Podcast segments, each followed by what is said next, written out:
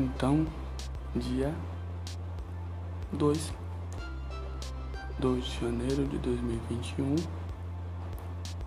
vamos falar sobre neoplasias pulmonares. Bem, as neoplasias pulmonares são a primeira causa de morte entre homens e a segunda entre mulheres.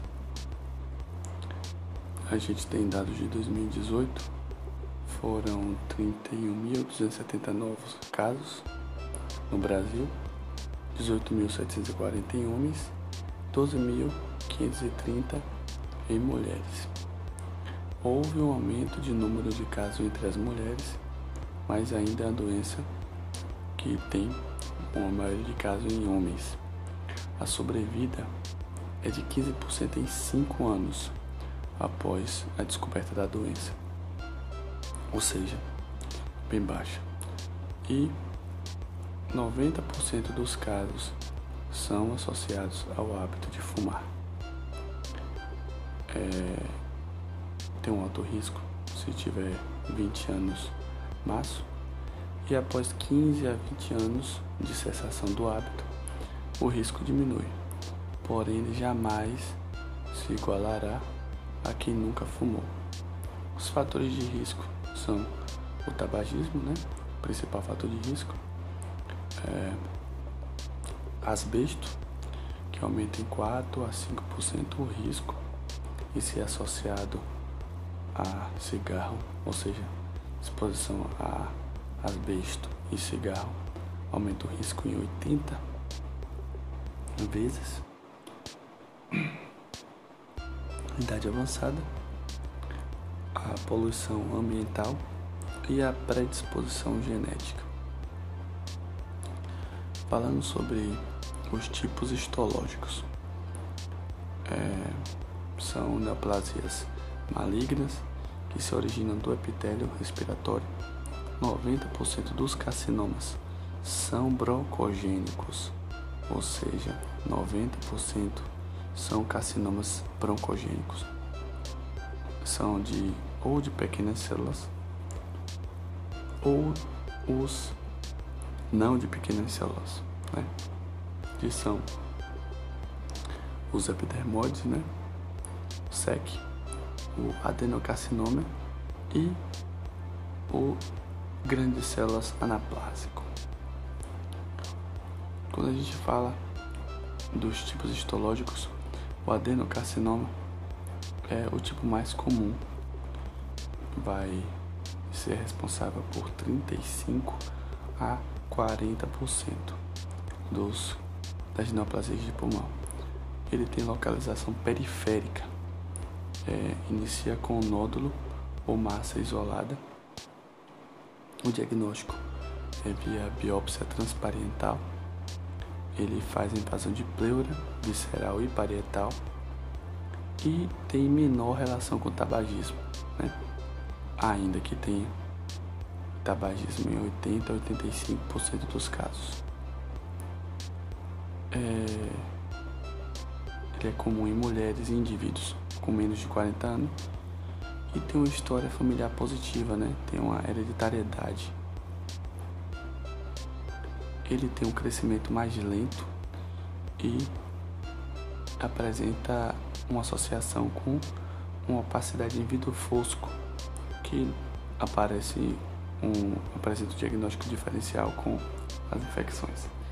Já o carcinoma de células escamosas ele tem uma incidência de 25 a 30%.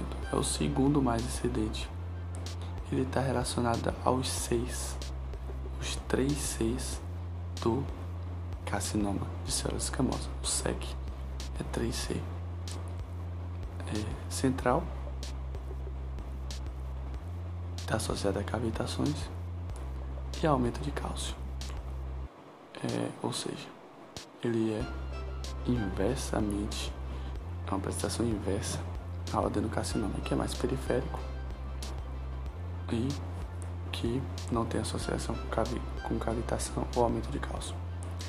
Ele é, é o mais relacionado ao tabagismo, 95%, Ele apresenta sintomas de massa pulmonar central, associada a hemoptise, atelectasia, pneumonias obstrutivas, hipercalcemia e necrose tumoral central, né, que seria a cavitação. O diagnóstico pode ser feito por bron broncoscopia. Já o carcinoma de pequenas células, ele é o mais letal. Né? Ele tem uma incidência de 15 a 20%, mas ele é o mais letal e o mais associado a síndromes paraneoplásicas. Ele tem maior velocidade de, de duplicação. É, geralmente ele é central e ele tem uma relação maior ao tabagismo, não tão grande quanto o SEC, e ele tem um potencial maior para metástases, tanto para linfonodos quanto metástases distantes. O quadro clínico geral das neoplasias pulmonares são geralmente quando o tumor já está avançado e estão associados a tosse, falta de ar, perda de peso ou dor no peito. As síndromes associadas a, a neoplasia de pulmão, neoplasias de pulmão, eles são associadas tanto às síndromes compressivas, que são as locais, quanto às síndromes paraneoplásicas, que são síndromes à distância. Falando das síndromes compressivas locais, são associadas aos tumores é, maiores, né? não de células, não de pequenas células. É, são a síndrome da via cava superior, via cava superior, que é associada a tumores centrais no geral, não só a, tumor, a neoplasia de pulmão, mas associada a qualquer tumor central que cresce comprimindo o fluxo da via cava superior. No caso, associada à neoplasia de pulmão, tem uma incidência de 5% e é associada a sinais e sintomas de congestão, ou seja, engurgitamento da face, edema de membros superiores, circulação colateral em tórax, dispneia e tosse. Temos também a síndrome de Pancostobias, que é um tumor no lobo superior do pulmão. Ele está associado a sinais e sintomas associados a ombro ou a escápula ipsilateral ao tumor, com parestesia ou dor na distribuição do nervo ulnar por compressão do plexo braquial. Então, pensar que o tumor de Pancoast obstrui plexo. Pancoast, plexo. Plexo, no caso, braquial e sintomas de é, lobo superior. Terceira e última síndrome compressiva é a síndrome de Claude Bernard Horner, que tem uma incidência menor, 5%, é, igual a do a da veia cava superior e está associada à compressão simpático cervical. Então, a síndrome de Claude é cervical, simpático cervical. E essa compressão do simpático cervical é por um tumor de ápice pulmonar também, mas esse já se posiciona no sulco da passagem das artérias subclávia e vai ter sinais de, de sinais neurológicos, né? Miose, ptose, anidrose, enoftalmia e é sempre ipsilateral tumor. Falando sobre as síndromes paraneoplásicas, que são as alterações à distância, geralmente são distúrbios causados pelo tumor, mas por efeito à distância e não na proximidade elas não indicam necessariamente uma metástase. É, ou seja, síndrome paraneoplásica não é metástase, são manifestações à distância associadas ao câncer. Eles são mais comuns no câncer de pequenas células, como já foi dito, e pode anteceder a detecção do câncer, do câncer, ou seja, pode ser um sinal de câncer. Quais são os quatro síndromes paraneoplásicas mais comuns. A osteoartropatia hipertrófica, que é caracterizada pelo baqueteamento digital por aumento em tecidos moles, que é comumente confundido com o artrite reumatoide e é mais comum no adenocarcinoma, que nos leva ao mnemônico hipertrófica adenoca, ou seja, adenocarcinoma associada à osteopatia, osteoartropatia hipertrófica. A hipercalcemia, que é mais comum no SEC, né? é, no é a substância com o mesmo efeito do PTH induz a atividade do, dos osteoclastos, aumentando o cálcio circulante. É, o CIAD, que está associado ao, ao câncer de pequenas células, é, o ADH, ele é produzido pelo tumor, é, no caso, a, o CIAD é a secreção inapropriada de ADH, e aí o ADH leva à retenção de água livre e a uma hiponatremia grave. E obviamente se deve afastar outras causas na presença de hiponatremia grave, que é um sintoma comum a outras causas, né? E a síndrome de Cushing, ele é associado ao câncer de pequenas células e é um sinal de mau prognóstico. Há uma produção de ACTH, hipercortisolismo crônico e o tumor de pulmão acaba sendo a causa mais comum. O estadiamento do, do carcinoma de pequenas células geralmente a doença autolimitada a um hemitórax em 30% dos casos, mas apresenta-se bilateral e com metástase em 70%. Essa metástase pode ser contralateral, pode pegar linfonodo, pode ter um derrame pleural neoplásico, uma síndrome da veia cava superior, como a gente já falou, e uma linfagite. Já o estadiamento do carcinoma não de pequenas células vai fazer o processo de TNM, que a gente já conhece. Importante pensar os sítios de metástase do carcinoma não de pequenas células, ou seja, dos carcinomas dos tumores sólidos. E o mnemônico é fiasco. Geral, fi de fígado, A de adrenais SC de sistema nervoso central e O de ossos. Então, o mnemônico é fiasco. E como é que a gente investiga a metástase? TC de tórax para fígado e adrenais, é ressonância magnética de sistema nervoso central para sistema nervoso central e cintilografia para ossos.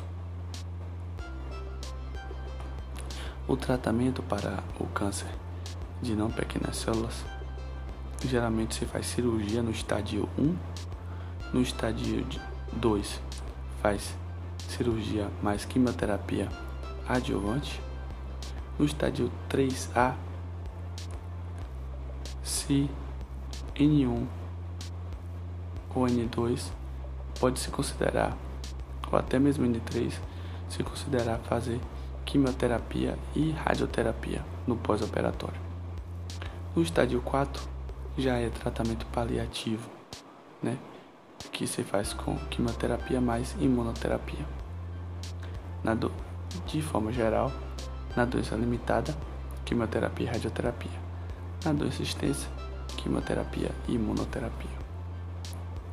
O rastreamento ele é feito entre os 55 e 74 anos a fumantes ou ex-fumantes até 15 anos atrás com carga maior que 30 anos março.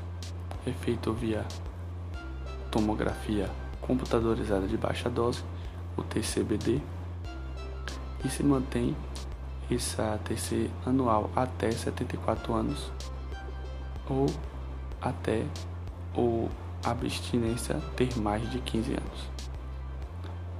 É importante que rastreamento é para, para paciente assintomático. Paciente sintomático não é rastreamento, né? Já é investigação. Lembrar da classificação de nódulo pulmonar solitário, né? Que é uma lesão menor que 3 cm de diâmetro, circundado por pulmão normal e com ausência de filtrados, atelectasias ou linfoadenomegalias. As classificações benignas costumam ser difusas, com, com a calcificação central ao nódulo e em pipoca, enquanto as malignas elas são excêntricas, periféricas ao nódulo e geralmente amorfa ou pontiforme. É importante também a gente diferenciar o que é exudato e o que é transsudato. Para ambos, a gente vai precisar fazer uma punção desse líquido, né? E solicitar LDH, proteínas de soro e líquido pleural. E utilizar os critérios de Light. Se a relação LDH, LDH pleural por LDH sérico é maior que 0,6, é exudato. Se o LDH do líquido pleural é maior que dois terços do valor sérico de referência é exudato. E se a relação proteína pleural, proteína sérica é maior que 0,5, é exudato. Por que é importante? Porque exudatos são mais frequentes em neoplasias, mas também em derme pleural parapneumônico e tuberculose. Então, são essas as principais é, observações que precisam ser feitas a respeito das neoplasias pulmonares. Importante destacar que houve um aumento dos últimos anos na prevalência de adenocarcinoma, justamente devido à redução do hábito de fumar, por se tratar de um câncer com, dentre todos, com a menor relação com o tabagismo. De qualquer sorte, a maioria dos cânceres de pulmão são diagnosticados em estágio avançado e o ato de fumar aumenta o risco de câncer de todos os tipos histológicos, mas o SEC é o que mais recebe influência. Obstruções e atelectasias são mais associadas a tumores centrais, SEC e tumores de pequenas células. Outra coisa importante é que a hipnatremia em caso de neoplasia pulmonar fala a favor de SIAD e de SIAD de pequenas células. Na dor pleurítica, devemos pensar sempre em TEP e derme pleural como diagnóstico difer diferencial. E por último, pensar que, ainda que exudato falha a favor de neoplasia, a primeira suspeita com um líquido pleural de padrão exudativo é indicativo de tuberculose pleural e não de neoplasia. E basicamente é isso aí.